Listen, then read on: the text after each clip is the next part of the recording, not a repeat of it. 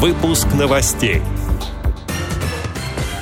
Правительство России готовит план по восстановлению российской экономики. Брянская региональная организация ВОЗ разместила на своем сайте информацию по проекту «Бессмертный полк». Эксперты рассказали, как защититься от фальшивых сайтов госуслуг и госорганизаций.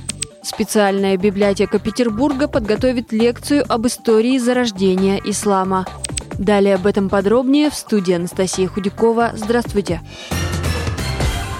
Правительство России и Центральный банк сейчас работают над планом по восстановлению российской экономики и доходов людей – на сайте Кремля был опубликован список поручений главы государства по борьбе с последствиями распространения коронавируса. В числе поручений – финансовая помощь регионам в поддержке граждан, выплаты на детей до 16 лет, повышение пособия по уходу за первым ребенком, наращивание объемов тестирования населения на коронавирус, сохранение режима самоизоляции для людей старше 65 лет и страдающих хроническими заболеваниями. 27 мая Владимир Путин проведет совещание по ситуации на рынке труда.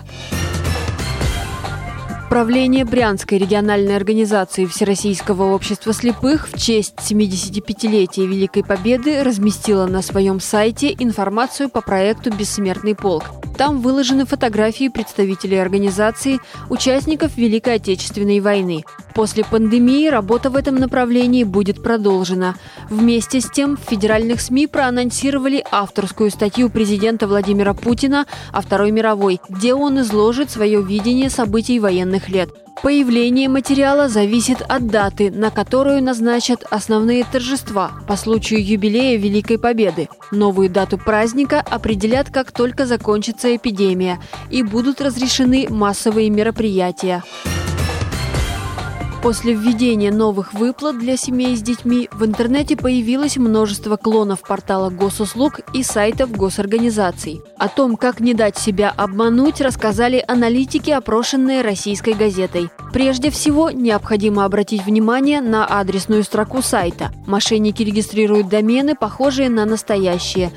Специалисты перечисляют наименования фейковых доменов, обычно содержащих следующие вариации слов. Госуслуги, выплаты, ковид-выплаты, пособия. Имя поддельного сайта может отличаться от настоящего одной или двумя буквами. Также необходимо изучить содержимое сайта на наличие грамматических ошибок и эффектов верстки. В случае, если все ссылки на пункты меню и заголовки одинаковые или в конце стоит знак «решетка», то перед пользователем сайт подделка. Эксперты рекомендуют пользоваться мобильными приложениями государственных сервисов, поскольку мошенники еще не научились создавать их клоны. А еще будьте бдительными и не переходите по сомнительным ссылкам в письмах.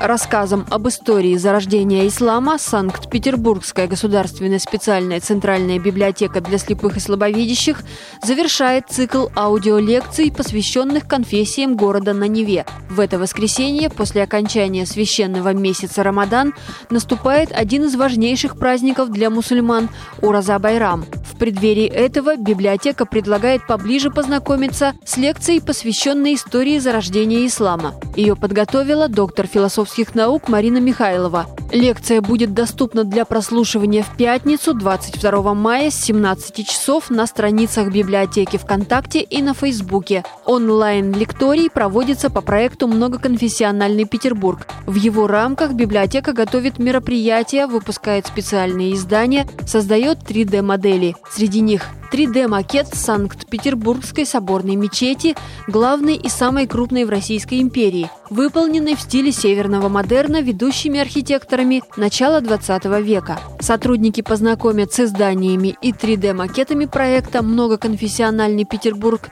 как только библиотека откроется для посетителей. Предыдущие лекции цикла по христианству и иудаизму можно прослушать на официальном сайте. Эти и другие новости вы можете найти на сайте Радио ВОЗ. Всего доброго и до встречи!